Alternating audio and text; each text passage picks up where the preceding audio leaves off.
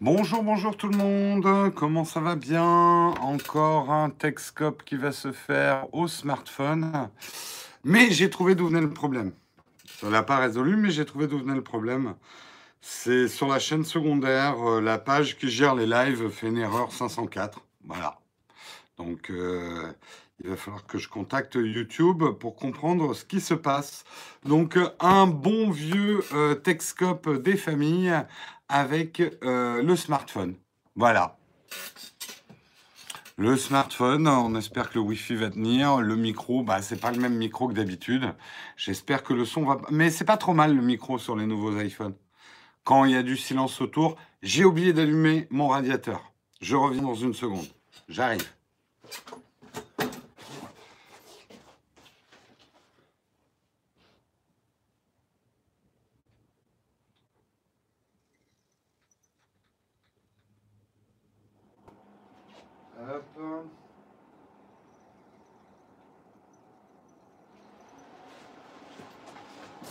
Et voilà, et voilà, voilà, voilà, voilà. bonjour, bonjour à tous. Euh, c'est pas en 1080p. Bon, bah, on va, on va faire avec. De toute façon, on n'a pas le choix. Comme j'expliquais au premier arrivé, j'ai trouvé d'où venait le problème. Ça vient de chez YouTube et spécifiquement sur la chaîne secondaire. La page live marche sur la chaîne principale puisque j'ai fait un live privé hier soir. Mais euh, on a une erreur 504 sur la page qui gère les lives de la chaîne, euh, de la chaîne secondaire. Voilà, donc je suis obligé de passer par le système live euh, de l'application mobile. Voilà le pourquoi du comment. On commence, je ne l'ai pas fait hier, donc je me rattrape aujourd'hui, à remercier nos contributeurs de- du jour. Aujourd'hui, Estouki, Mandarin, Enfronéa, euh, Frédéric et Coolnat. Merci à vous, les contributeurs, qui nous aidez dans l'effort de guerre à survivre. Oui, car il s'agit de survie. Bonjour à tous. Allez, on va faire un petit, parce que ça non plus, on n'a pas eu le temps de le faire hier. Donc vous n'avez pas eu hum, votre petite expression désuète du jour. Aujourd'hui, nous allons voir conciliabule. Qu'est-ce que le conciliabule? C'est un mot dérivé de concilium, concile, c'est-à-dire l'assemblée des évêques de l'Église catholique. Mais il a pris un sens résolument profane. Quand on tient un conciliabule, on chuchote pour ne pas être entendu, signe qu'on se confie des secrets ou des commérages ou que l'on complote. Hein, la chatroom, mon conciliabule de tous les matins, qui complotait? contre la bonne tenue de l'émission et mon focus. Hein, je vous vois venir. Conciliabule, euh, room. Bref, on se coince la bulle dans le conciliabule. C'est un petit peu ça, tout à fait. Allez, euh, eh ben ça fait venir du monde, hein, du coup. hein, vous êtes 154 dans la chatroom. C'est la première fois que tu entends ce mot. Eh bien, écoute, tu te coucheras moins bête, comme on dit. Le conciliabule. On l'entend pas très souvent, quand même. Hein. Ça, a un petit côté bah, désuet, hein, voilà, ça porte bien son nom. Allez, on va pouvoir commencer euh, l'émission, mais avant tout, euh, j'avais une communication à faire à la communauté. Attendez que je retrouve mon texte. J'aimerais vous parler de Lucas. Lucas, c'est une personne de la communauté, donc c'est une personne de la famille que nous, on a rencontré à Saint-Malo. Il nous a aidés à, euh, à organiser le dîner de Saint-Malo. Il s'est occupé euh, de, trouver le restaurant et tout ça. Et euh, Lucas est une personne en situation de handicap. Euh, Lucas, aujourd'hui... Ah, oui.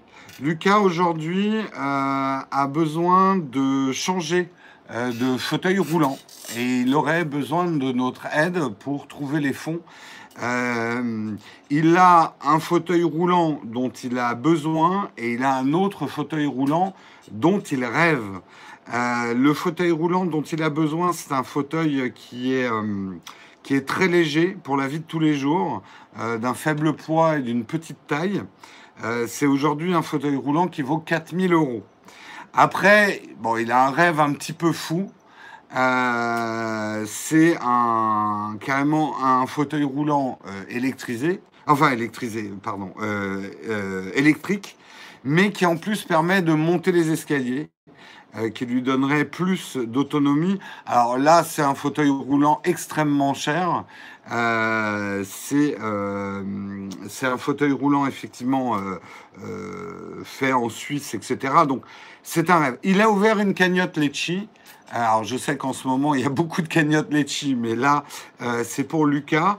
je ne sais pas si Samuel, tu peux trouver le lien. Je l'ai mis en premier article euh, en premier article sur le Flipboard. Donc tu trouveras peut-être le lien. Donc voilà, n'hésitez pas à lui poser des questions euh, à Lucas à travers euh, effectivement le, le, le Si vous voulez effectivement y participer, alors je précise, il l'a déjà posté, bah, Samuel est fantastique. Je précise, moi, je, vais participer au Litchi à titre personnel. Je n'engage pas la chaîne sur ce genre d'opération. Je vous explique très simplement pourquoi. Si je le fais pour une personne, je dois le faire pour toutes les personnes. Et on a énormément de demandes dans ce sens. Euh, on fait une exception parce que Lucas est quelqu'un qu'on connaît, quelqu'un qui nous a aidé à organiser un Outtake Drink à Saint-Malo. Euh, c'est quelqu'un de fort sympathique. Euh, et donc, je dirais que c'est un peu la solidarité de la famille. donc moi, j'y participerai à titre privé, je n'y engage pas la chaîne. Voilà. C'est la liberté de, chacun. N'hésitez pas à poser des questions avant de participer si vous voulez aider Lucas.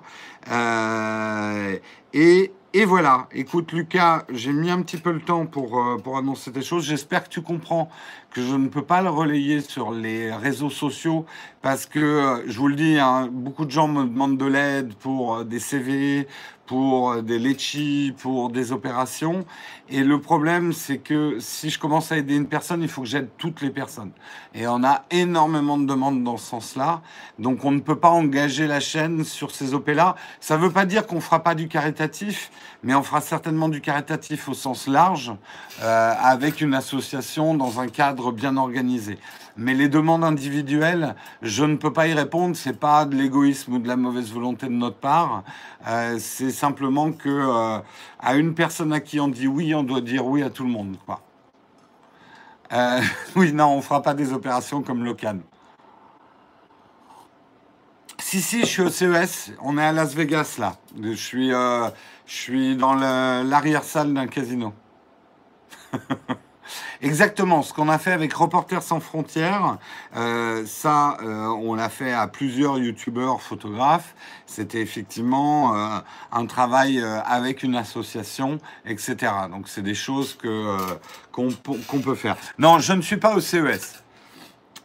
pourquoi? Parce que. Voilà, seule explication. Allez, on va voir. Non, CES, j'ai merdé sur les sponsors pour pouvoir y aller. Et puis, d'une manière générale, les salons, je vous annonce déjà que je, il est fort. je suis certain de ne pas être au Mobile World Congress parce que bah, je pars en vacances. Euh, et je serai, j'ai pris la décision avant-hier de ne pas aller au NAB parce que le NAB c'est juste après mon retour d'une grosse semaine de prod. Et si je vais au NAB, vous n'aurez pas de vidéo cette semaine-là. Donc euh, il y a des choix à faire, euh, des choix économiques. Et ce type de voyage pour une chaîne comme la nôtre, bah, en fait, ça nous coûte de l'argent, même si on arrive à se faire sponsoriser euh, le, voyage, etc. c'est du temps de travail perdu aussi, entre guillemets. on ramène pas forcément des reportages hyper intéressants de ce genre de choses.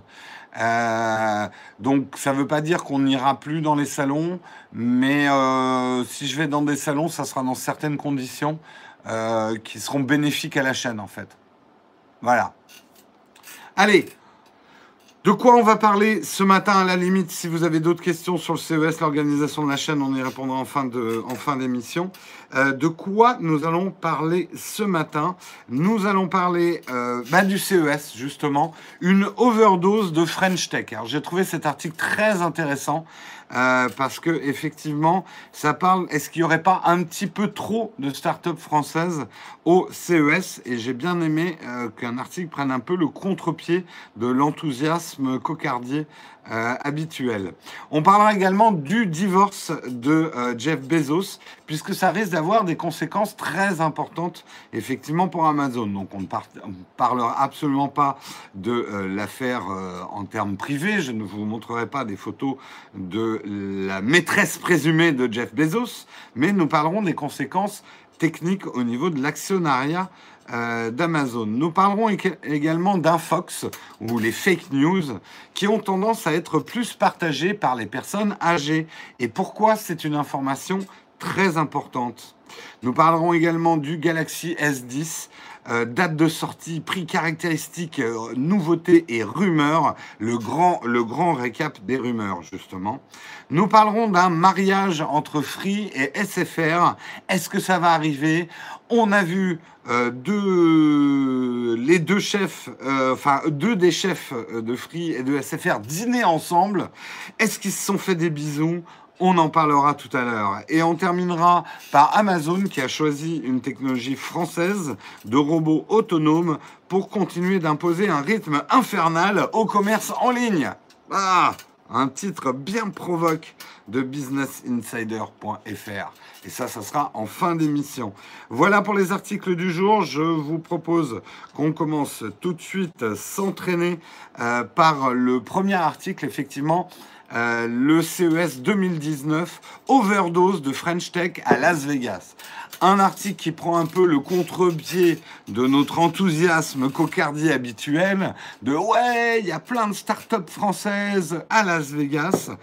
Euh, eh bien, euh, ce que dit euh, Jamal El Hassani du Journal du Net, c'est d'une taille disproportionnée, la délégation française envoyée cette année au CES brouille le message que l'Hexagone souhaite envoyer à la communauté tech internationale. Effectivement, euh, certains disent que cette année, la France est la risée du CES. Et pourquoi on serait la risée du CES bon, Après, on a l'habitude hein, d'être la risée du monde. Mais bon, quand même, pourquoi on le serait? C'est que euh, est arrivé effectivement en, en force. Euh, le corner French Tech est absolument immense. Et, mais on peut douter. Et si vous regardez, si vous avez la curiosité d'aller voir mon reportage que j'avais fait au CES il y a deux ans, avec Corben, c'est un peu ce que je disais aussi. Euh, la, French, euh, la French Tech, c'est très bien, mais est-ce que tous ceux qui y sont sont vraiment légitimes? C'est-à-dire qu'on voit des stands de start-up françaises qui sont tout à fait intéressantes, avec des produits très intéressants, mais d'autres avec des objets qui sont plus dignes du concours Lépine que euh, de, du CES. Euh, on dénoncera personne parce que c'est dégueulasse, mais c'est vrai qu'avec Corben, on avait vu certains mecs qui présentaient euh, des produits. On était là, mais en fait, ça sert à quoi votre truc? Euh, Et alors, c'est un peu la conséquence d'un mal français. la France a lâché dans l'Eureka Park, qui est l'endroit où il y a les startups, plus de, startups que les États-Unis cette année. On a plus de startups françaises euh, que de startups américaines au CES. D'où le fait qu'on serait la risée, puisque une partie de ces startups ne seraient même pas des startups. Ils n'ont pas un produit viable ni même intéressant. Ils sont juste là avec le nom euh, de, d'une startup. Oula, il est déjà 8h15. Disons, on traîne. Euh, le truc, c'est que beaucoup de ces startups, 75% des startups françaises le sont grâce à des fonds publics. Ça a été subventionné. Les régions ont été très actives, effectivement. Euh, non seulement il y a eu effectivement Business France qui a envoyé 26 startups, mais en plus les régions françaises ont invité à leurs frais 160 autres entreprises. Et j'ai envie de dire un peu aux frais de la princesse, c'est-à-dire avec le denier public des régions. Donc, c'est bien, c'est bien que les régions représentent. Est-ce qu'il ne faudrait pas qu'on on ait une discussion un peu moins chaotique? Euh, Si on envoie déjà 26 startups, c'est déjà pas mal. On a envoyé 160 sous l'égide des différentes régions de France. Ça fait peut-être un peu beaucoup. Est-ce que ça vaudrait pas le coup peut-être de faire un concours entre guillemets un petit peu plus resserré? Euh, parce que là on est à on est quasiment à 200 startups euh, euh, représentées au CES. Ça fait quand même beaucoup. Alors il y a des vraies pépites, mais est-ce qu'elles sont pas noyées autour de projets qui sont pas tiennent pas la route quoi? Donc il faudrait vraiment, quitte peut-être à, faire un vote au public ou un système un petit peu de concours, et se limiter peut-être à une trentaine de startups. Ça serait bien, pas, pas 200 quoi. Euh, parce que, et je peux vous le dire déjà en 2017, quand moi j'étais au CES, oui, on, se moquait un petit peu du côté French Tech. Et je peux même vous dire qu'il y a des startups françaises que je connais qui ne veulent pas y aller pour, se retrouver dans le truc French Tech, euh, d'où le Next 40, effectivement, c'est peut-être un début d'idée là-dessus.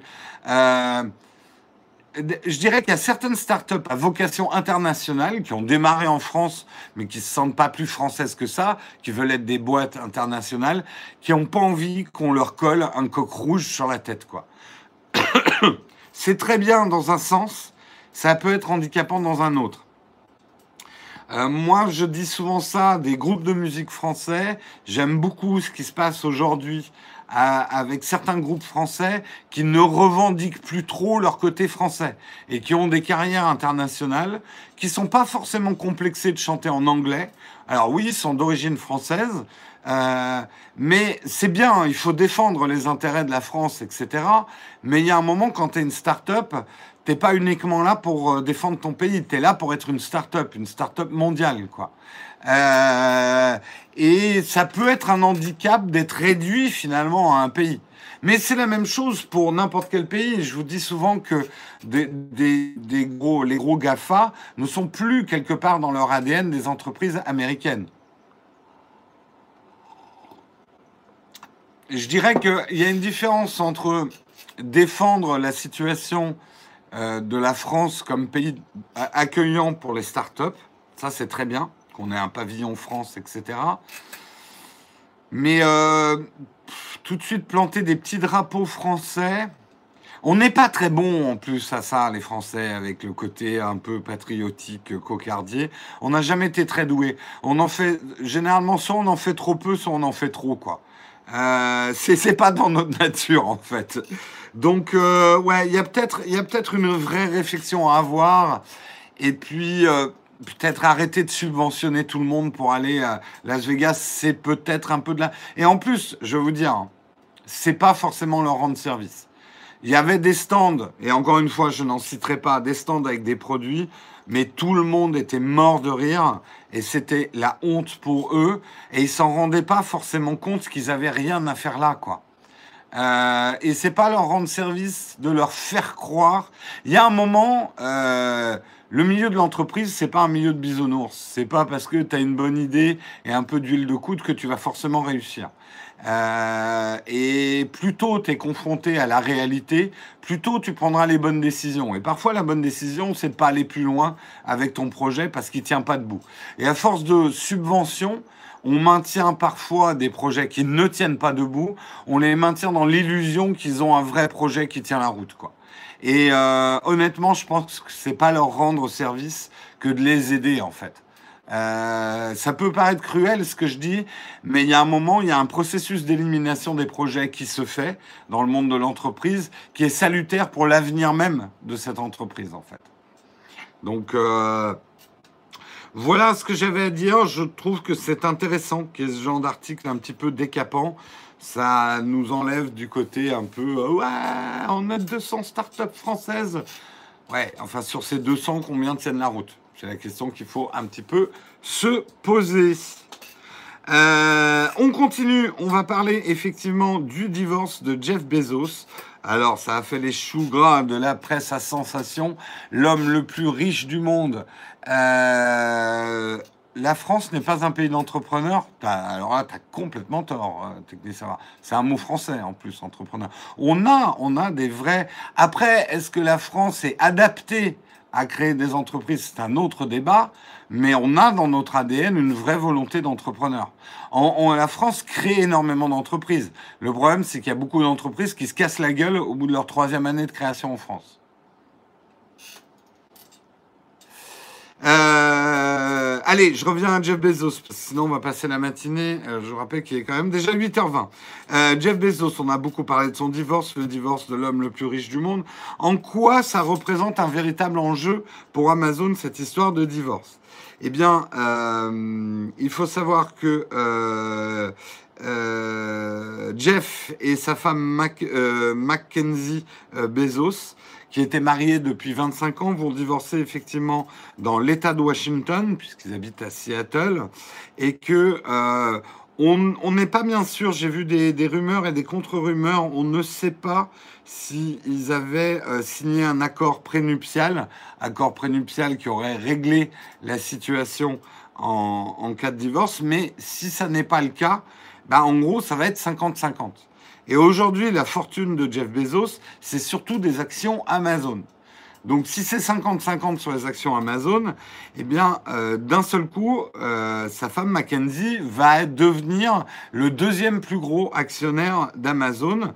Et euh, bah, du coup, Jeff Bezos, lui, va être euh, rétrogradé entre guillemets dans son poids d'action personnelle euh, au sein du groupe Amazon. Donc ça peut avoir des conséquences. Ça a des conséquences effectivement sur la direction d'Amazon. Alors sa femme a travaillé à Amazon hein, au tout début en 1994, quand Jeff Bezos a fondé Amazon, euh, sa femme travaillait en tant que comptable chez Amazon, mais depuis, elle a une carrière à côté euh, en tant que j'ai du mal, je suis désolé, hein, j'ai du mal à dire écrivaine. Je dis en tant que femme écrivain, euh, mais en tant qu'écrivaine donc. donc voilà, c'est un peu le, le, le on ne sait pas bien comment ça va se passer effectivement ce divorce.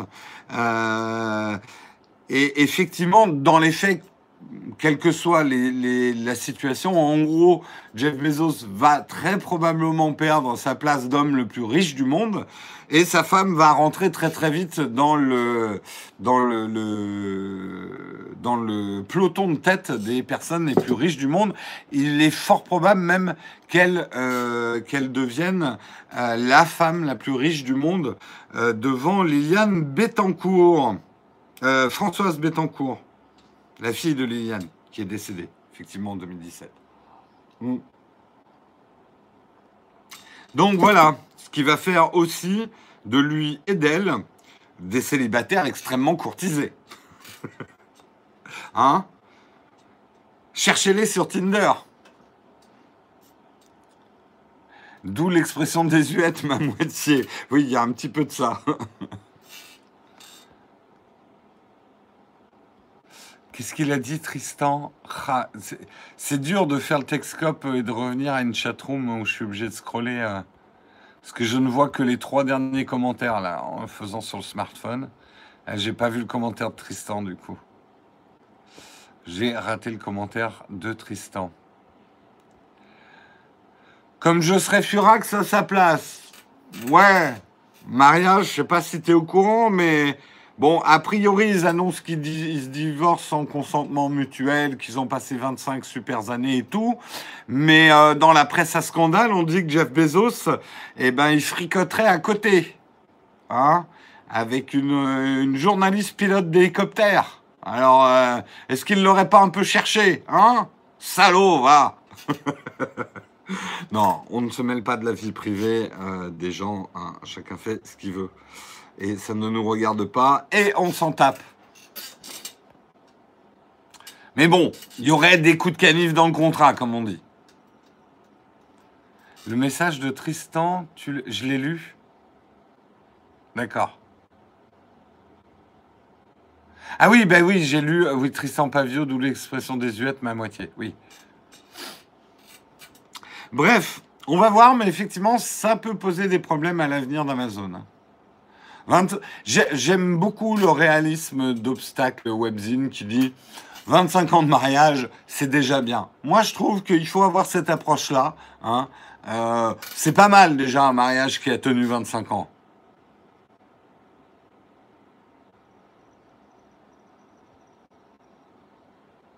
Oui, oui, c'est ce que j'ai dit. Elle a participé à la création. Attention, hein, j'ai pas dit qu'il n'était pas légitime que sa femme.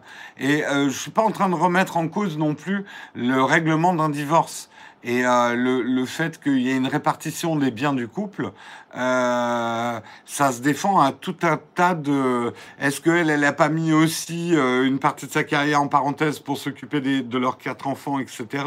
Donc, elle a autant participé d'une certaine façon à la création de cette entreprise qui est devenue effectivement l'Amazon qu'on connaît aujourd'hui. Hein. Je suis je suis pas en train de dire que c'est dégueulasse, c'est euh, ces divorces 50-50, etc.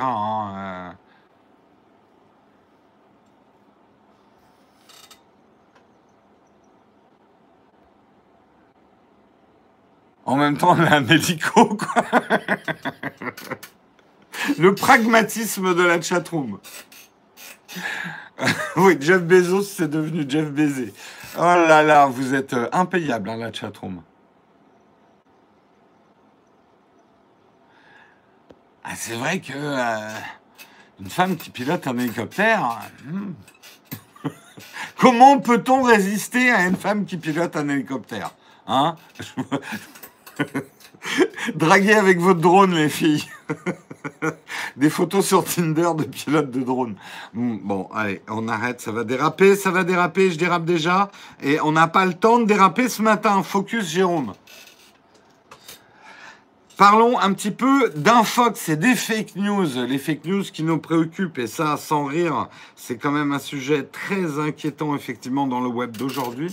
Une enquête très intéressante vient de paraître, publiée par Science Advance, euh, qui a été réalisée sur un échantillon de 3500 personnes aux États-Unis et qui a suivi l'élection présidentielle américaine de 2016, montre un fait euh, étonnant mais très intéressant c'est que euh, les gens qui partagent le plus les fake news auraient plus de 65 ans. Donc ça veut dire effectivement que les seniors seraient assez friands de fake news. En gros, euh, sur 8,5 personnes, 8,5 euh, des personnes interrogées ont partagé une ou plusieurs infox, toutes tranches d'âge confondues. Le rapport montre cependant que les profils identifiés comme étant conservateurs ont plus tendance à partager des fake news que des profils libéraux. 18% des républicains ont ainsi partagé des wax contre moins de 4% chez les démocrates. Les résultats, les personnes âgées de 65 ans et plus ont partagé euh, ont partagé deux fois plus d'infox que les 45-65 ans et près de sept fois plus d'infox que les plus jeunes, à savoir les 18-29 ans. Donc ça, c'est une information hyper importante. Les fake news seraient un phénomène très relayé effectivement par les personnes de plus de 65 ans. Alors, quelles sont les raisons? D'abord, elles sont assez faciles à identifier. Les personnes de plus de 65 ans euh, ont parfois plus de mal avec Internet, pas tous, mais ont un peu plus de mal. On sait que c'est des gens qui tombent facilement dans les panneaux euh, du phishing et ce genre de choses, qui ont du mal à, ils n'ont pas les mêmes codes que nous, et c'est pas la peine de s'en moquer, hein, euh, parce que euh, eux, eux, ils avaient des codes que vous n'aurez pas non plus, mais voilà, ils sont pas nés avec l'informatique. Ils ont dû apprendre effectivement l'informatique sur le tard, le web encore sur le plus tard. Et aujourd'hui, d'ailleurs, c'est un vrai problème de fracture numérique. Hein. Le, web a été un peu conçu pour les jeunes et on demande à tout le monde de s'y mettre. Hein. Euh, quand on voit en France, moi je vois la difficulté euh, pour des personnes âgées de remplir leurs feuilles d'impôt, euh, etc. C'est vrai qu'on n'a peut-être pas vraiment pensé à eux en faisant les choses. Et encore une fois, on n'a pas à s'en moquer. Bah, le tutoriel, tu peux, tu peux me poser la question, mais le mieux, c'est que vous vous posez la question à vous. Quand vous, vous serez au troisième âge, quand vous aurez dépassé vos 65 ans, euh, est-ce que vous ne penserez pas à ces moqueries que vous avez sorties sur les personnes de 65 ans qui comprenaient rien au web, quand vous, vous serez complètement paumé dans un monde où les gens vivront la plupart de leur temps dans une virtualité euh, que vous, et vous, serez là, ah, à mon époque, nous, au moins, on savait ce que c'était que le réel. On cliquait vraiment sur les trucs quand on jouait à Fortnite. Et puis on faisait des dabs. Vous aurez l'air aussi ridicule. Toute façon, c'est aussi vieux que l'humanité. Hein le, les jeunes qui se moquent des vieux, et puis quand ils sont vieux, ils se disent merde, maintenant j'ai des jeunes qui se moquent de moi. Eh oui, c'est la vie, c'est la vie, c'est la vie. Bref, on peut comprendre effectivement assez facilement pourquoi euh, les, personnes de 65 ans. Après, je pense qu'il y a des critères qui ne sont pas liés au web. Je pense que quand on a passé un certain âge, on a plus peur, euh, on est plus effrayé. Euh, quand on... Je vais être un peu choquant en disant ça, mais je pense qu'une personne qui a déjà des tendances un, un petit peu conservatrices dans sa vie va tendance à devenir un petit peu plus conservateur euh, à 65 ans parce que bah, le monde nous échappe un peu, le monde va de plus en plus vite, mais il va toujours de plus en plus vite pour des personnes qui arrivent à un certain âge. Il fait peur et euh, quand on a peur, on relaie la peur aussi. Euh, je suis l'assistant caché de Jérôme, il est 8h30. Non, mais ça va, hein, je, je, vois. Hein. Puis en plus, j'ai une horloge à l'envers euh, ici. Hein, J'arrive à lire l'heure à l'envers. Euh, donc euh, voilà, l'âge, on gagne de la sagesse, on perd de la souplesse. Ah, c'est aussi simple que ça, si on peut résumer. On gagne beaucoup à vieillir. Ne l'oubliez pas, ne déprimez pas de vieillir. De toute façon, vous n'avez pas le choix. mais non, ne déprimez pas de vieillir parce qu'il y a plein d'avantages de prendre de l'âge. Notamment, il y a des choses qu'on comprend mieux que les jeunes euh, quand on a roulé un petit peu sa bosse. On acquiert une forme de sagesse. Euh, une forme de sérénité aussi par rapport à certaines choses. par contre, c'est une évidence que ça soit d'un point de vue physique ou psychologique, on perd une certaine souplesse. on change moins d'avis, on a des avis plus forgés, et on a tendance à... Voilà. Aussi parce qu'on a vécu un petit peu. Hein, euh, euh, ceci explique cela. Hein, donc, euh, donc voilà. Tout ça pour dire pourquoi c'est une info importante. Non, la chatroom, je vous suis pas dans vos tentatives de moquerie sur l'âge des uns et des autres. Il va falloir arrêter un petit peu ces moqueries. Ça s'appelle le lagisme. et c'est une forme de racisme. Donc attention. Attention, je surveille. Euh, non, mais bon, euh, petite parenthèse. Bien sûr qu'on peut, vous pouvez continuer à rigoler euh, et rigoler, mais il y a des trucs qui sont drôles et d'autres qui sont lourdingues en fait. voilà, je le dis, hein, c'est comme ça. Bref, et n'oubliez pas que dans la chatroom, il y a tous les âges. donc, vous savez pas à qui vous vous adressez en fait. J'ai passé l'âge de ces cons. Bref, euh, pourquoi c'est très intéressant cette étude? Parce que justement, pour combattre ce fléau que sont, euh, euh, que, sont les infox, si on a cette info que les infox sont surtout... tu vois, par exemple, la pause Benoît, ça, c'est un peu lourdingue comme remarque. Bref. Euh... c'est pas. Ça pourrait être drôle en soi, mais t'es le 20 millième à la faire. Donc, c'est là où ça peut devenir lourdingue, en fait. Euh... Tout ça pour dire. Euh, si on sait que c'est plutôt les personnes, que les personnes de plus de 65 ans relaient 7 fois plus euh, les fake news que euh, les personnes plus jeunes, eh bien, ça va permettre d'agir spécifiquement sur ce groupe d'âge et peut-être réfléchir sur la manière dont les infos leur sont proposées. Et vous voyez, ça peut être très intéressant parce que le problème, c'est que les plus jeunes ne relaient pas les infox, mais c'est eux qui font le buzz des réseaux sociaux. Donc, une infox est très relayée par les personnes âgées, sept fois plus relayée par les personnes âgées. Et après, il y a les jeunes cons qui prennent le relais et qui se font des bad buzz autour de trucs parce qu'ils ont été très relayés. Vous voyez, le, problème après, il est, il est, il est transage. Euh, donc, euh, si on arrive effectivement, grâce à cette info, à travailler en profondeur sur l'origine des infox et comment on pourrait prévenir le partage euh, plus régulier des infox par les personnes de plus de 65 ans, euh, ça, peut être vachement intéressant. Moi, je trouve ça passionnant.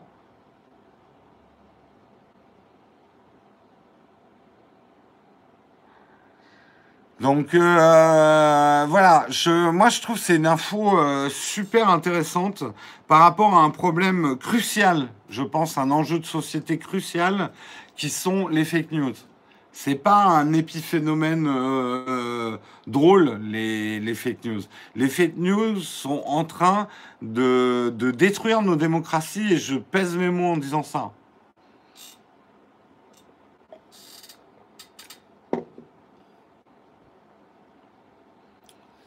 Non, les, justement, les théories du complot et ce genre de trucs, Maurice, c'est des trucs dont les plus de 65 ans sont très friands, en fait. Donc, euh, j'ai la solution, on interdit Internet après un certain âge. Oui, c'est une idée à la con, hein.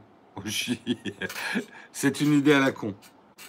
Non, mais vous voyez, par exemple, si on arrivait à informer de manière plus claire, une personne de plus de 65 ans, elle n'a pas votre culture du web que vous avez. Vous, on les sent quand même, hein, les fake news, on les voit un peu arriver. Euh, une personne... Putain, la personne qui a fait un screenshot de mon dab... Salaud, va Sandokan. Bon, en même temps, hein, je l'ai fait, je l'ai fait. Euh... Euh, merde. Ce que je disais était intéressant, là. Vous me déconcentrez. Ah, la vieillesse est un naufrage. Euh, oui, si on pouvait informer de manière plus claire à ce groupe-là spécifiquement, par exemple sur Facebook, qui sont en train de lire une source pas fiable d'information ou peu fiable avec un score de fiabilité qui serait écrit en gros hein, pour qu'ils puissent lire avec les problèmes de vue et tout. Euh, Peut-être qu'ils arrêteraient de relayer un petit peu. Euh, vous voyez, c'est là où on pourrait agir en connaissant spécifiquement cette donnée, quoi. Oui, je suis bien d'accord, hein, Léo Sullivan. Euh, les fake news sont le danger principal de notre société actuelle. Il ne faut pas minimiser le danger que ça peut avoir. Hein. Attention, la sociologie des, US. Oui, c'est pour ça que j'ai bien précisé les conditions de l'étude, Azap. Mais je pense quand même que c'est un phénomène, et là je parle d'une manière absolument sans avoir fait une étude en France, mais euh, même en regardant dans mon entourage. Euh, dans mon entourage, j'ai des gens de plus de 165 ans, j'ai des gens qui sont jeunes aussi, et leur, culture du web n'est pas du tout la même, et leur utilisation du web n'est pas du tout la, la même. Il paraît que 100% des fake news sont fausses. Bon, la chatroom, j'arrête de vous lire, je vous boycotte ce matin. Et on va parler du Galaxy S10, le futur Galaxy S10 Là, pour le coup, Samsung, il n'a pas droit à l'erreur. Le Galaxy S9 a marchoté, mais ça n'a pas été un succès absolument énorme, hein, le Galaxy S9. Il est un petit peu déçu, les ventes ne sont pas spectaculaires, elles ne sont pas mauvaises, mais elles ne sont pas spectaculaires. Euh, donc il va falloir effectivement que euh, Samsung euh, fasse fort et très très fort. On ne vit pas du tout dans le même monde des smartphones qu'il y a deux ans. Euh, Aujourd'hui, le ralentissement des ventes de smartphones est une menace pour tout le monde. On en a parlé hier pour Samsung aussi. Aujourd'hui, vous avez une concurrence chinoise, Huawei en tête, euh, qui stimule les ventes avec des produits innovants, ce qui n'était pas le cas avant. Donc en termes d'innovation, il faut avoir une sacrée marge d'avance pour continuer à vendre des smartphones un peu chers. Alors ce qu'on sait aujourd'hui sur le Galaxy S10, on a la date. L'annonce serait le 20 février. Les cartons d'invitation sont déjà partis. Euh, conférence à San Francisco le 10 février. Euh, il serait ensuite mis en vente a priori le 8 mars, le jour de mon anniversaire. Je m'en fous, je serai pas là, je serai en Vietnam. Euh, il serait présenté donc le mercredi avant le coup d'envoi du Mobile World Congress à Barcelone. Euh, voilà, donc il serait probable. Alors, ce qu'on sait aussi, c'est que le Galaxy Pliable ne serait peut-être pas euh, en même temps pour pas brouiller effectivement euh, la com euh, et l'attention médiatique autour de ça. puisque je vous rappelle que le Galaxy pliable serait le Galaxy F et que donc ça va être compliqué là je trouve au niveau marketing. Est-ce qu'il lance pas un peu trop de smartphones? Surtout que le Galaxy S10, on parle aujourd'hui de trois configurations différentes pour le S10, voire quatre. On parle d'un Galaxy S10 qui serait le Beyond 1, euh, avec un écran de 6,1 pouces. Le Galaxy S10 Plus, euh, qui lui, non seulement aurait une taille d'écran plus grande de 6,4 pouces, mais en plus aurait quatre caméras arrière, deux caméras frontales, une plus grosse batterie, avec peut-être un support de la 5G, mais rien n'est moins sûr. Et un Galaxy S10 Lite qui serait avec un écran de 5,8 pouces pour concurrencer euh, un espèce de concurrent de l'iPhone 10R. Les prix dont on parle pour le Lite, ça serait 739 euros. Pour le S10, ça serait entre 900 euh, euros et 1100 euros. Et le plus commencerait à 1000 euros et irait jusqu'à 1549 euros. C'est les prix euh, qu'on suppute, hein. rien n'est annoncé. Donc du smartphone résolument haut de gamme. Euh, on est clairement dans des prix Apple. Hein. Euh. Là, Samsung ne s'en cache plus du tout. Hein. Donc, euh, bah, si on prend l'iPhone 10R, oui, on est dans les prix d'un Galaxy S10 Lite. Hein.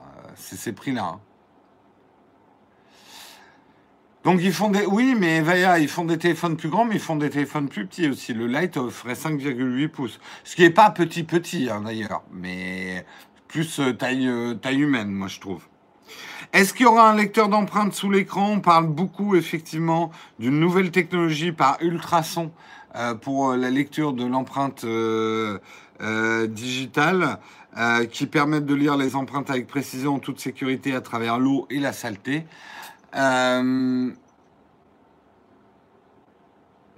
Qu'est-ce que vous écrivez? Oui, euh, le nombre de commentaires, c'est bien de dire la vérité qu'on nous cache. Mais de quoi vous parlez là? Bon, j'arrête de me faire déconcentrer.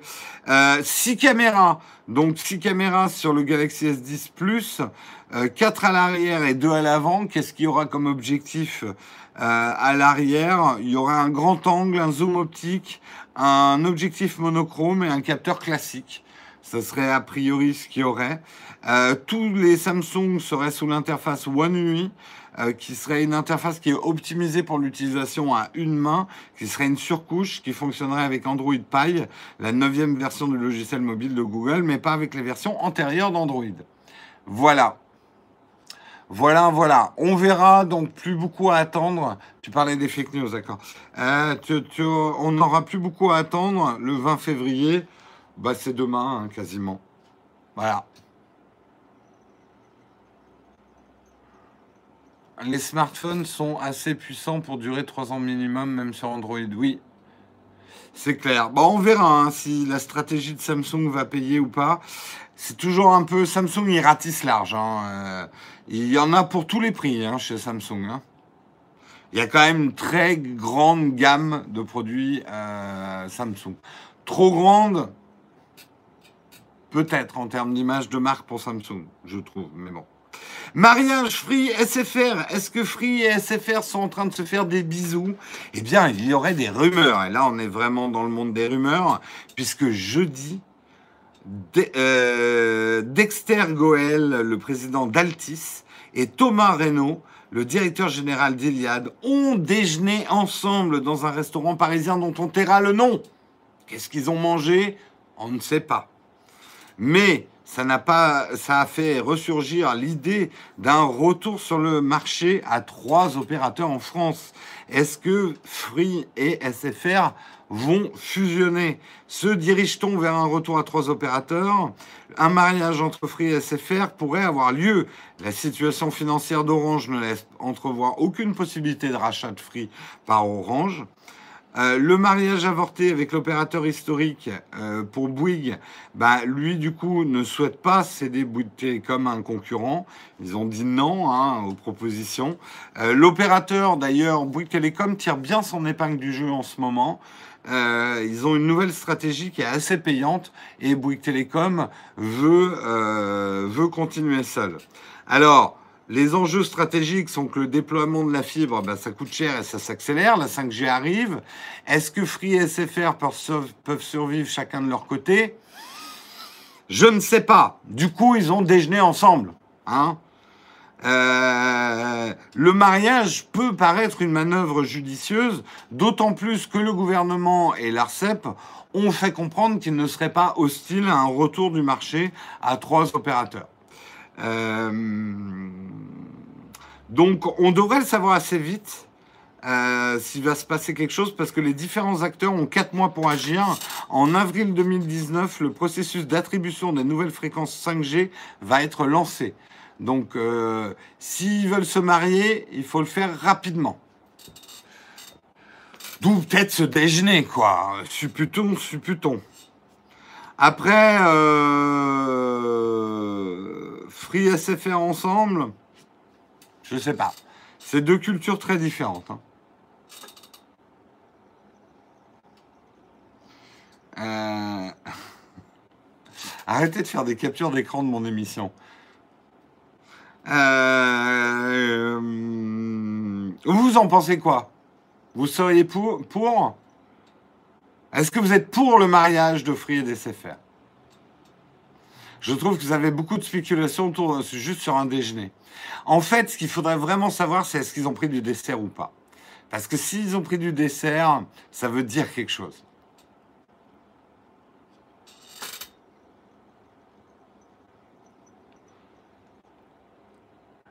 En fait, tous les petits opérateurs font tous partie d'un des quatre grands. C'est ça qu'on dit qu'il y en a quatre. Disons que les autres opérateurs vendent de vendent des stocks qui émanent des quatre grands opérateurs. Donc, c'est pas exactement le même type d'entreprise.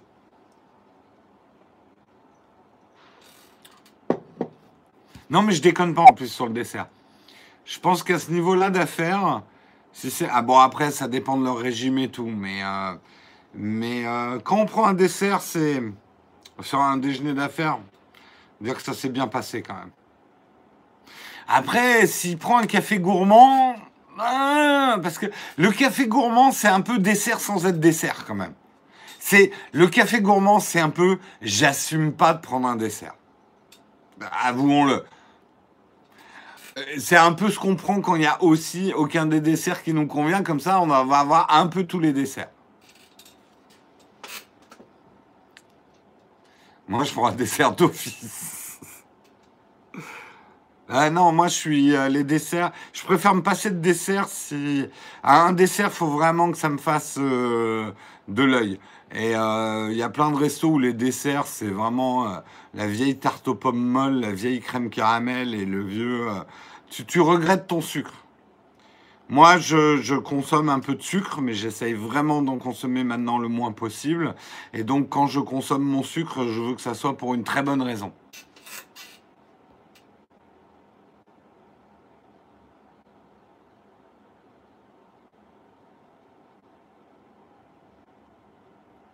Bref, je ne sais pas pourquoi on est en train de parler de tout ça. Et on va terminer euh, effectivement avec le dernier article euh, de ce Techscope, juste puisque on a un peu démonté les startups françaises. Il fallait que je me rattrape un petit peu. Euh, on a bien traîné le sujet là. T'as raison, Alex. C'était un peu fromage et dessert, on va dire, ce sujet. Parlons un petit peu de technologie française qui est réussie. Alors, est-ce que c'est bien, pas bien ce qui se passe? C'est que Amazon a choisi une technologie française. Donc là, on dit ouais, c'est cool. de robots autonomes, hein, on fait des robots en France, euh, pour continuer d'imposer un rythme infernal au commerce en ligne. Qu'est-ce qui se passe? L'entreprise française euh, Balio, qui conçoit une technologie de robot autonome pour les chariots de manutention, vient d'annoncer un accord commercial avec Amazon qui pourrait devenir à terme le premier actionnaire de l'entreprise d'Ivry-sur-Seine, dans le Val-de-Marne, selon les termes de l'accord. En effet, Amazon recevra des bons de souscription d'actions gratuits en fonction des commandes des produits embarquant la, technologie de Balio. Euh, donc Balio, en fait, c'est des chariots porteurs euh, qui sont robotisés. Hmm, ça va créer du chômage, tout ça. Euh, il faut savoir qu'aujourd'hui, Amazon est vraiment dans la recherche perpétuelle de la moindre seconde gagnée dans ses entrepôts. On le sait, hein, c'est un secret de polichinelle, dès que les robots permettront de remplacer euh, les gens qui travaillent dans les entrepôts, euh, ils le feront, Amazon. Euh, parce que pourquoi nous, nous en tant que clients, hein, on supporte pas d'attendre une demi-journée notre produit Amazon. Je l'ai acheté, je veux maintenant. Oh, mais oh, oh, puis salaud. En fait, c'est là où on est complètement contradictoire, les clients, et il faut en être conscient. On est là à, gueuler parce que les trucs ont une heure de retard. Et en même temps, on est les premiers à gueuler. Oui, l'exploitation des masses qui travaillent chez Amazon, des conditions inhumaines. Et en même temps, on va dire, salauds, ils vont mettre des robots pour remplacer ces humains qui sont en situation de pénibilité du travail, etc. En fait, on veut tout, tout et tout. Hein le beurre, l'argent du beurre et le cul de la crémière.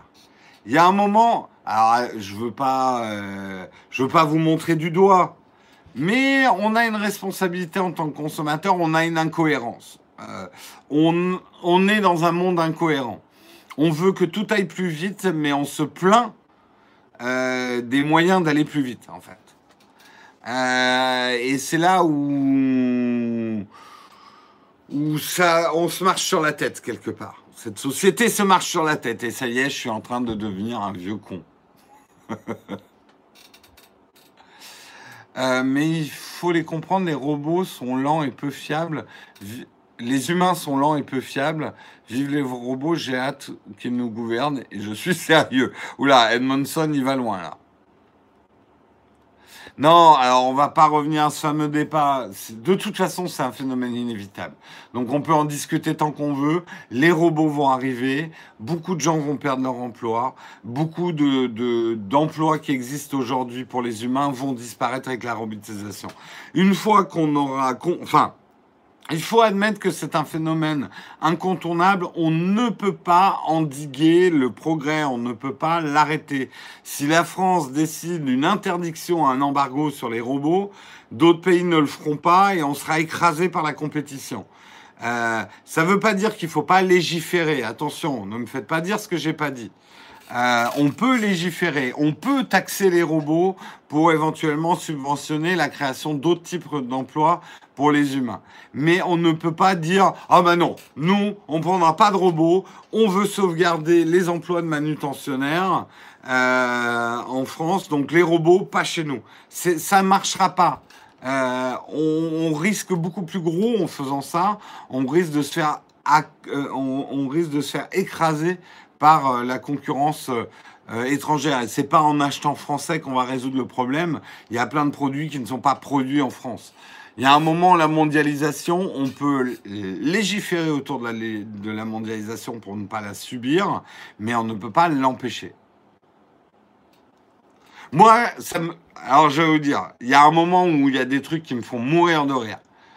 Euh, j'entends des gens parler de, de ces salauds de sociétés étrangères euh, qui piquent des emplois, qu'on devrait faire les trucs en France, qu'on perd, euh, perd des emplois et tout ça.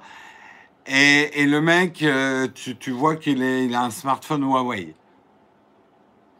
Je veux dire, il y a un moment où tu as des mecs qui vont chercher le plus bas prix et qui sont prêts à acheter.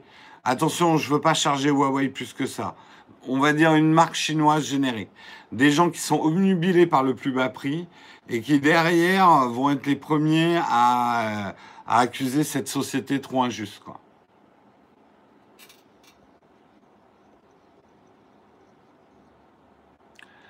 Les robots, c'est comme la roue, l'imprimerie, Internet, ça va arriver, ça remplacera personne et la vie continuera différemment. Pas de fantasme catastrophiste. Moi, je pense quand même, Oleg, qu'on va avoir un moment difficile parce que euh, l'automatisation, la robotisation et l'informatisation va détruire plus d'emplois qu'il va en générer au début. Il va y avoir une période d'adaptation douloureuse et je pense que c'est cette période euh, douloureuse euh, et je suis désolé pour les plus jeunes d'entre vous, je pense que c'est vous qui allez la prendre en plein fouet. Euh, va être difficile. Après, ça ira mieux. Après, ça ira mieux. Voilà, en tout cas, c'était mon dernier article du jour. Je vous remercie d'avoir suivi et d'avoir commenté le Texcope avec moi. Même si la chatroom a été un petit peu indisciplinée aujourd'hui, je vous aime tellement que je vous pardonne tous vos défauts. Et c'est là, justement, mon gros problème. Je n'arrive pas à rester fâché avec la chatroom. Euh... Voilà, on va passer effectivement au traditionnel vide ton fac, mais j'ai une question platinium avant. Je l'ai vu, Samuel. J'ai même pas, t'as même pas besoin de le taper que j'ai une, question platinium. Je l'ai vu, ma question platinium. Donc, ma question platinium du jour, c'est une question de Louis, euh, de Louis. Euh, hello, je me posais une question qui nous concerne un petit peu tous. Donc, ça vous concerne aussi. Euh, nous avons la chance d'avoir des vidéos en avance pour une revue de travail des magnifiques caribous. Euh, Jérôme, n'oublions pas hein, tous les autres qui travaillent autour de la chaîne aussi. Euh, ah oui, donc là tu parles des contributeurs. Ok, les contributeurs, pour certains, ont la chance de voir les vidéos en avant. Pour ceux qui ne le savent pas, les contributeurs au-delà de 4 euros ou ceux qui contribuent directement sur YouTube on, sont dans un programme qu'on appelle le contrôle qualité.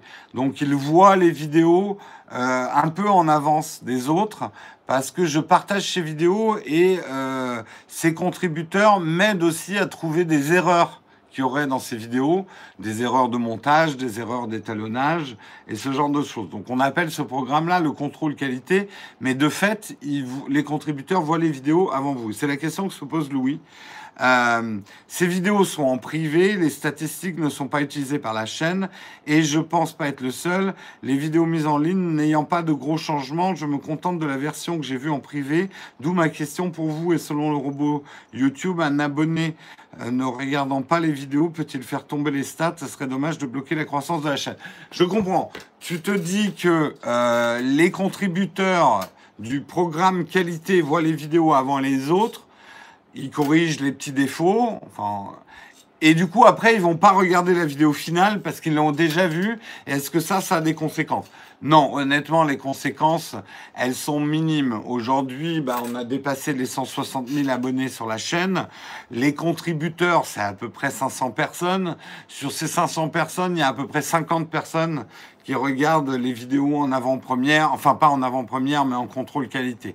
Donc, ça fait 50 vues euh, c'est pas ça qui va changer les stats.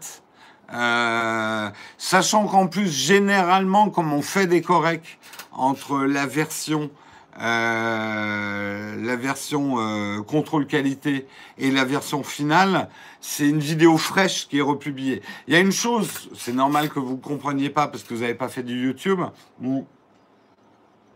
On ne peut pas, dans YouTube, remplacer une vidéo par une autre. C'est-à-dire que quand vous publiez une vidéo, YouTube euh, ne vous permet pas de la corriger et de remettre une autre vidéo à sa place. C'est pour ça que parfois il y a des YouTubeurs qui vous disent Ah ouais, là j'ai dû enlever ma vidéo et j'ai perdu toutes les vues. Euh, on est obligé de... Et c'est normal, parce que sinon les mecs publieraient des vidéos avec un contenu sage, et puis derrière remplaceraient cette vidéo par une autre vidéo avec un contenu pas sage. Donc il y a une interdiction formelle, technique, on ne peut pas euh, uploader une vidéo par-dessus une autre vidéo. Donc chaque fois qu'on publie une vidéo, c'est une nouvelle publication en fait. On ne peut pas récupérer les vues d'une ancienne publication et les mettre sur une nouvelle vidéo. Oui, bien sûr, YouTube peut le faire. Là, je parle des utilisateurs. Dans, de, très rares cas, YouTube l'a fait. Pour certaines vidéos, euh, oui, mais c'est rare, même, même chez eux. Donc en fait, voilà, pour répondre à ta question, non, ça a peu d'influence. Et honnêtement, euh, vos corrections nous aident beaucoup. Euh, les contributeurs, non seulement vous contribuez, mais ceux qui nous aident avec le programme contrôle qualité, ça nous aide beaucoup, quoi.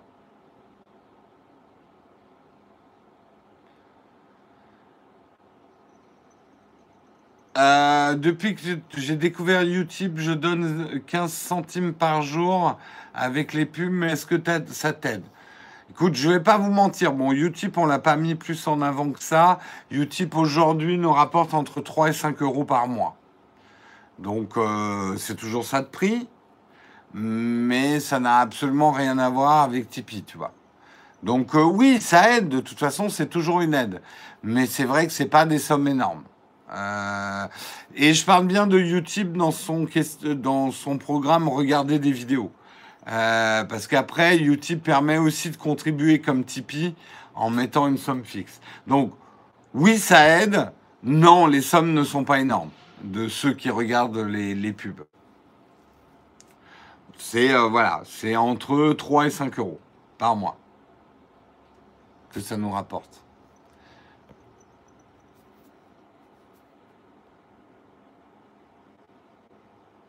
Tout cela à cause de l'argent, Edmondson. Ouais, enfin en même temps, l'argent, il y a quand même besoin pour faire tourner tout ça. Hein. Euh, à part ça, à quoi ça nous sert d'être contributeur, Gilou? Ben, Ça sert à aider la chaîne j'ai fait toute une vidéo là-dessus hein, pour expliquer euh, l'importance des contributeurs pour nous. Ça nous permet de rester, d'avoir une forme d'indépendance par rapport aux marques, euh, que vous nous aidiez financièrement à payer notamment le. Pour l'instant, les contributeurs payent en gros le salaire de Karina. Euh, et vous, ça ne paye rien d'autre, hein, les contributeurs, ni le loyer, ni le matos, ni mes sous à moi, etc. Mais ça me permet justement, en ayant, en n'étant pas stressé grâce à, vos contributions, euh, de pouvoir assurer les salaires. Ça me permet de dire oui ou merde à certaines marques. C'est aujourd'hui le truc le plus important que nous apportent les contributeurs, c'est ce pouvoir de dire fuck à certaines marques. Et si on ne vous avait pas les contributeurs, moi je serais pris à la gorge tous les mois pour sortir le salaire de Karina et je serais obligé d'accepter tout et n'importe quoi euh, comme euh, vidéo sponsor. Donc euh, aujourd'hui c'est vraiment et c'est énorme ce que nous apportent les contributeurs. Et nous, ça nous apporte quoi de plus en fait? Ah, tu veux dire dans les récompenses? Euh, alors, euh, ça dépend des niveaux de contribution, mais en gros, vous avez accès à un Slack pour les contributeurs à plus de 4 euros par mois. Vous avez un Slack privé avec dedans des chatrooms plus ou moins privés selon les accès. Et vous avez également un live privé tous les jeudis euh, à 18h. Voilà ce que ça vous rapporte on va dire, c'est des, euh, des, des, avantages effectivement des contributeurs. Un indice sur la prochaine vidéo? Non, je ne donnerai pas d'indice, même sous la torture. Est-ce qu'il y a d'autres questions? Jérôme, as-tu testé l'Osmo Pocket depuis sa nouvelle mise à jour pour le focus et pour le son? Il y a du mieux, mais en fait, ce pas les problèmes principaux. Je vais être honnête, elle me déçoit de plus en plus en termes de plage dynamique. Alors, je l'amène au Vietnam avec une GoPro et euh, donc je l'amène en mars. Euh, et je ferai des tests plus poussés. D'ici là, il y aura peut-être une nouvelle mise à jour. Euh, elle, est, elle reste très intéressante pour faire certaines choses, mais bah, regardez la dernière vidéo qu'on a sortie hier avec Marion. Les plans où elle marche dans la rue sont faits avec l'Osmo Pocket. Vous me direz si ça vous a choqué dans la vidéo. Euh, je pense que ceux qui s'y connaissent ont été choqués de voir à quel point les ciels sont cramés euh, dans ces. Euh, non, mais Samuel, t'inquiète pas, je vais me reposer pendant les vacances. C'est juste que j'amène ces deux caméras pour faire des images. Mais je vais jamais. Il y a un truc secret hein, pour pas travailler en vacances. Pour moi, je n'amènerai pas de micro. En tout cas, je n'amènerai pas de micro pour prendre ma voix. Sinon, je me connais, je vais faire des vidéos sur place. Et il faut pas. Là, il faut vraiment que je me repose. Pendant trois semaines, j'ai vraiment besoin d'un très gros repos, quoi. Euh... Conseilles-tu plus un iPhone 10 ou 10R pour une personne dont la puissance ne servira pas vraiment Utilisation de base, mais qui prend des photos. Le 10R est mieux. Alors, je, c'est plus compliqué que ça. Si tu fais beaucoup de portraits, prends le 10. Euh, sinon, les capacités photos du 10R, euh, notamment par exemple sur la plage dynamique, sont meilleures que le 10. Donc, euh, je suis pas d'accord avec ton raisonnement. Le 10R, euh, pour un passionné de photo, pour peu qu'il n'ait pas besoin du zoom optique x2 pour faire du portrait, euh, c'est mieux. Je pense. Hein.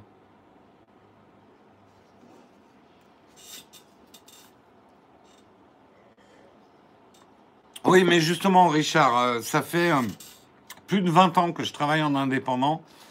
les vacances qui ne sont pas des vacances, je connais. ne jamais prendre de vacances, je connais aussi. J'ai des périodes de ma vie où pendant 7 ans, j'ai pas d'affilée, j'ai pas pris de vacances du tout. Euh, les vacances, même d'un point de vue santé, c'est important. Et je sais, hein, je peux vous dire que c'est terrorisant pour un youtubeur de prendre des vacances parce qu'on a l'impression que la chaîne va disparaître si on n'est pas là. Euh, mais c'est un piège dans lequel il ne faut pas tomber. Parce que sinon on s'épuise.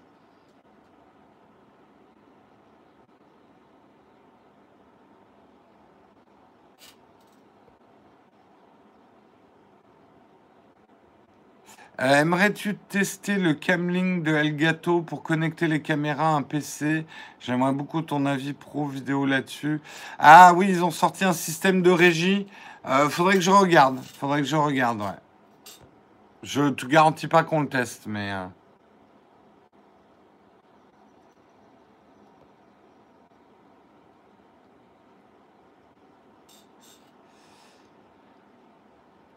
Je sais, Jérôme, c'est pas une éloge. Non, non, mais c'est vrai que auto-entrepreneur, mais c'est un truc où les auto-entrepreneurs, on devrait faire un peu plus gaffe parce que euh, on fait des burn-out assez facilement après.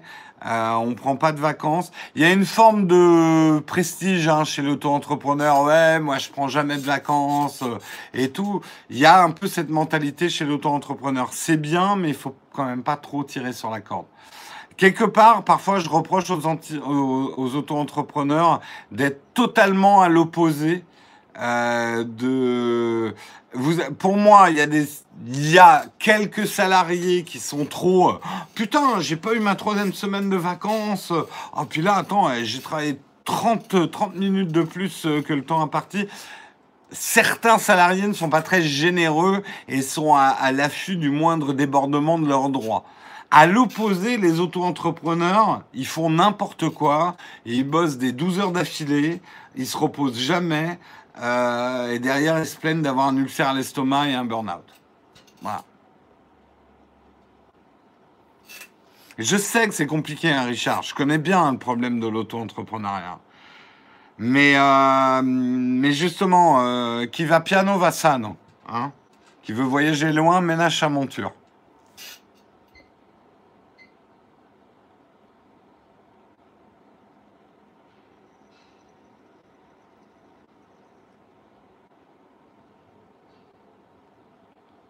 Euh, si tu veux, on vient avec toi. J'imagine la tête de Marion. on arrive à l'avion.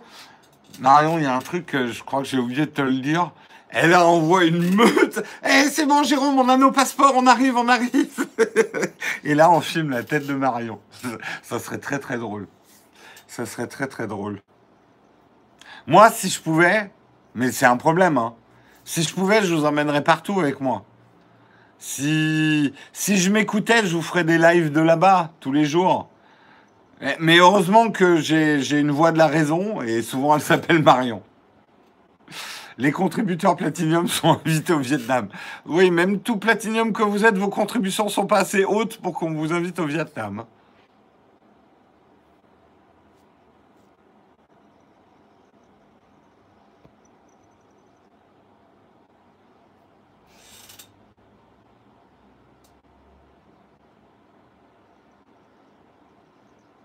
En même temps, on m'a rarement dit j'ai mis trop sur ton salaire c'est pas grave, c'est pour moi.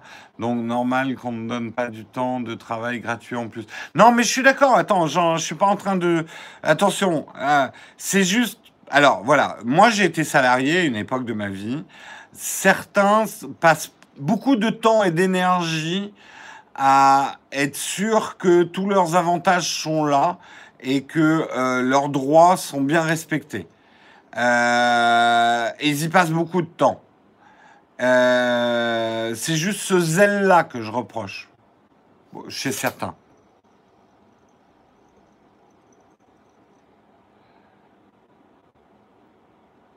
Correction, les platiniums sont invités en aller simple au Vietnam. Même pas. À la limite, on peut vous payer la navette pour l'aéroport pour venir nous dire au revoir. Euh, euh, est-ce que tu as dans l'optique de tester un smartphone Sony? Non, pour l'instant non. Enfin, j'ai pas, c'est pas dans les projets immédiats. Je dis pas non, mais euh, là, c'est pas dans les projets. Oui, je sais qu'il faut que j'y aille, Samuel. Je sais, je sais, mais j'ai l'impression qu'il y a des questions qui ont été posées pendant l'émission auxquelles j'ai pas répondu. Allez, je prends encore une ou deux questions.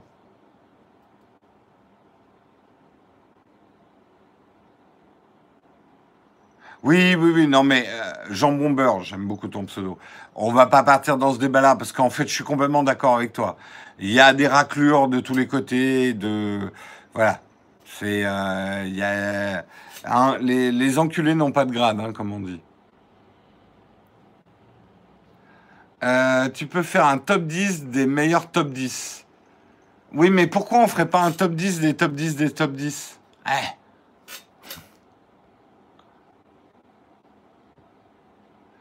Est-ce que j'ai des contacts avec Mézé, un hôtesse de prévu? Non, pas pour l'instant. Je vous rappelle d'ailleurs qu'un nouveau test est sorti euh, de Marion. Elle a testé euh, le, casque de Boer, euh, le PX. Donc c'est sorti sur la chaîne, c'est sorti hier soir, pour ceux qui l'auraient raté. Voilà, voilà, bah, Samuel vous met le lien. Allez, je vous fais des gros bisous. Je vous souhaite un excellent, excellent, excellent, excellent week-end à tous. Et on se retrouve lundi